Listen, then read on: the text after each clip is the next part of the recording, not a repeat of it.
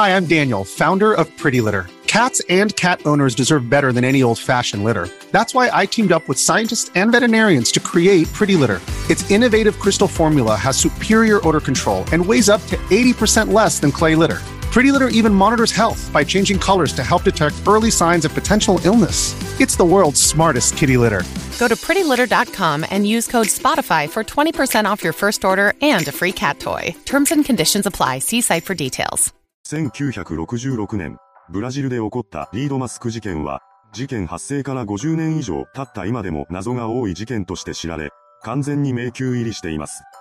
この事件が普通の未解決事件と違う点としては、亡くなっていた方の死因すらわからないという部分が挙げられます。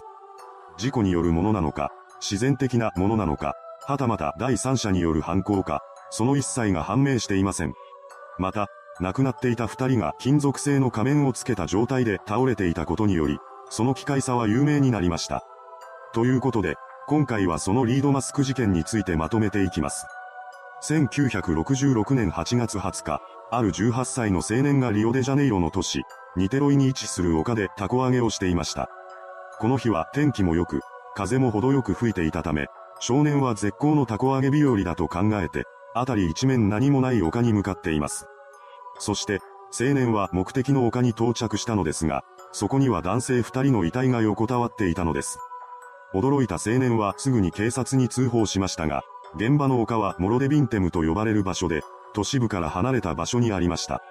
その上そこは現地住民でも迷うほどの複雑な地形だったので、捜査は翌日に持ち越されることになったそうです。そして夜が明け、通報から1日経った8月21日、警察官と消防士の一団は険しい小道を登り、現場へと向かいました。しばらくすると、通報にあった通り、二人の男性が亡くなったまま倒れているのを発見しました。そしてその現場を見るや否や、警察は頭を抱えます。というのも、その現場に散りばめられた不可解な点があまりに多すぎたのです。地面に横たわった男性2名の遺体は、どちらもフォーマルなスーツを着込み、良い天気だったのにもかかわらずレインコートを着用していました。また、彼らは二人揃って鉛製の仮面をしており、そばには空の水筒と、袋詰めされた2枚の濡れタオルが無造作に置かれています。さらに遺体の傍らで発見された小さなメモ帳には、次のような記述が残されていました。午後4時30分、指定の場所にて落ち合うこと。午後6時30分、カプセルを摂取せよ。効果が出てきたら、銅のマスクにて顔の半分を保護すること。前もって取り決めてある信号を待て。おそらく、ここに記されたマスクというのが、二人のつけていた金属製の仮面のことなのでしょう。その他にも、アルミのメッキが施された青と白の紙の破片や、化学物質に浸されたセロハンがいくつかと、AMS とのイニシャルが施されたハンカチが見つかっています。このような数多くの不審点が残された現場から、事件の捜査は幕を開けました。刑事たちは第三者による犯行の線で考えて早速現場検証を行いますが、その他で結婚や外傷、争った痕跡などを見つけることはなかなかできません。そこで警察は、まず最初に遺体の状況を確認することにしました。被害者とされる二人が横たわっていたのは草を集めて作られたベッドのような場所で、空を見上げるように仰向けになっていたそうです。警察が続いて発見したのは、例の金属マスクと、その他の遺留品でした。しかし、そうした遺留品からもその当時の様子を伺い知れるような痕跡などは見つからず、それを受けた検視官はすぐに自然死だと結論付けて、それ以上の検証は行われなかったのです。ですが、リオの治安担当者であるエドワルド・デセント・ファイルはこの結果に納得せず、その後も捜査を続けます。すると男二人の身元はすぐにわかり、彼らは34歳のミゲル・ホセビアナと、32歳のマヌエル・ペレイラ・デ・クルスだと判明しました。二人は同じリオデジャネイロの北東部にあるカンポス・ドスゴイタカゼスに住む電気技師で、事件を起こしたり巻き込まれたりするような人物ではなかったそうです。刑事たちは男二人の動きを調べ、8月17日の朝から丘の上へとたどり着くまでの足取りをつかむことに成功します。彼らは朝9時にバスで地元を出発したようですが、周囲の人間には、サンパウロで仕事に必要なものを買いに行ってくると話していたそうです。二人の乗っていたバスは午後2時に事件現場があるニテロイに到着しています。当日の天候はあいにくの雨でした。そこで、彼らは発見時に着用していたレインコートを購入しています。二人を目撃した店の従業員によれば、とても緊張しているようで、何度も腕時計を確認していたとのことでした。それから少し経った午後3時15分頃、彼らはモロドビンテム丘に登り始め、生前最後の目撃は午後5時頃となっています。そのようにして捜査は進展を見せていたものの、事件の核心に触れるような情報はなかなか出てきません。そこで警察は検視官研究局のトレドピザ理事に連絡を取り、二度目の検視解剖を依頼します。その依頼を受けた担当者はさらに詳しい検証を行い、また病理学者によって注射痕がないかなどといった確認も行われました。しかし、その二度目の検視でも新たな収穫が得られることはなく、再度自然死であるとの結論が出されてしまいます。ただ当時、検視を担当した機関は人手が足りておらず、二人の死因には見落としがあった可能性も高いと見られています。さらに、遺体発見現場から見つかったメモを信じるなら、二人は何らかのカプセルを服用しているはずなのですが、彼らの体内から毒物などは一切検出されていません。これらの事実を踏まえ、捜査当局はいくつかの仮説を検討し始めました。ここからは、そうした仮説を紹介していきます。事件に関する仮説1、強盗説。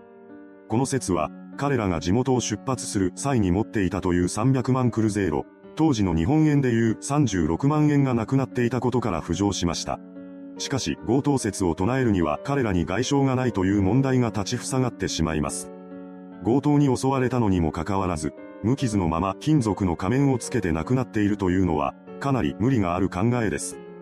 事件に関する仮説に、闇の組織が関与している説。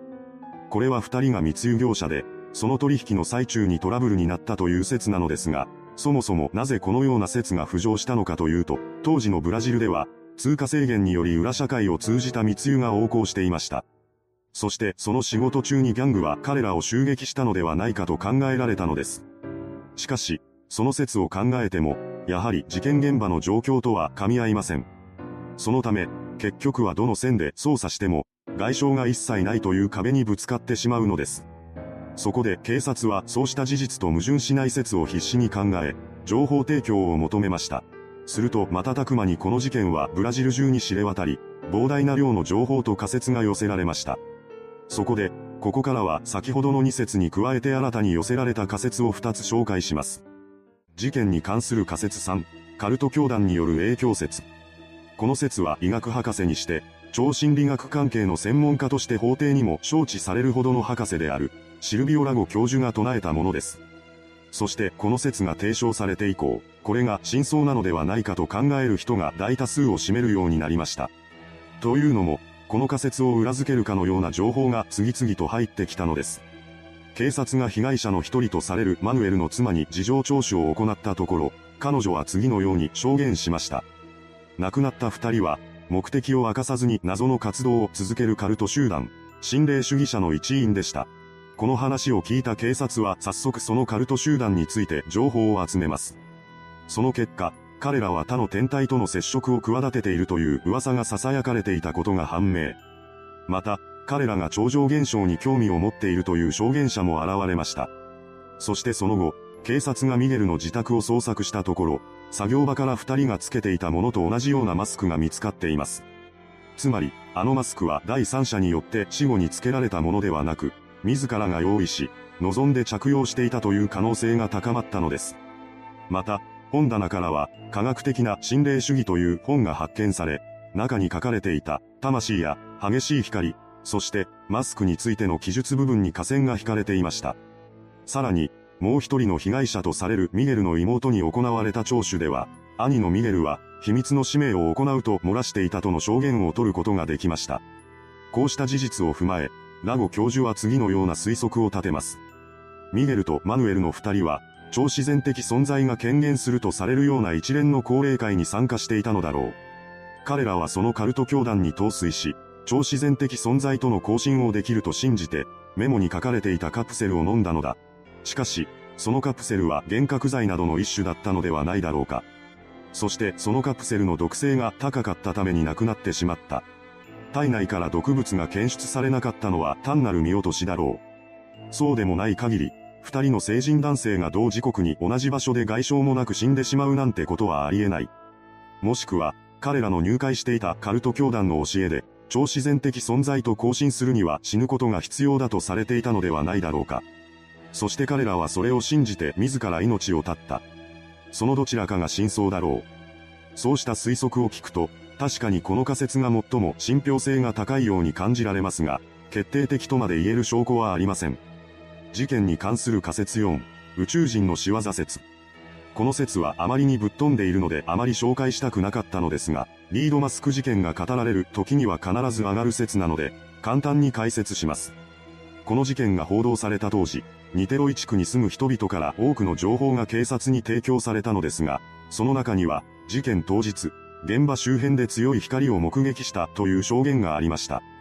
しかも、このような証言をした人物は一人ではなく、複数人が同じように語っていたのです。そうした証言と現場に残された不審点から語られるようになったのが宇宙人が関わっているというこの説でした。とはいえ、この説は事件の不可解さから語り継がれているだけで、実際には都市伝説レベルの仮説でしかありません。結局のところ、真相は誰にもわからないまま、現在では迷宮入りしています。いかがでしたでしょうか？様々な説が囁かれる不気味な事件。その不可解さは、世界中の未解決事件の中でもトップクラスです。そうしたことから、この事件は今後も長く語り継がれていくことでしょう。それではご視聴ありがとうございました。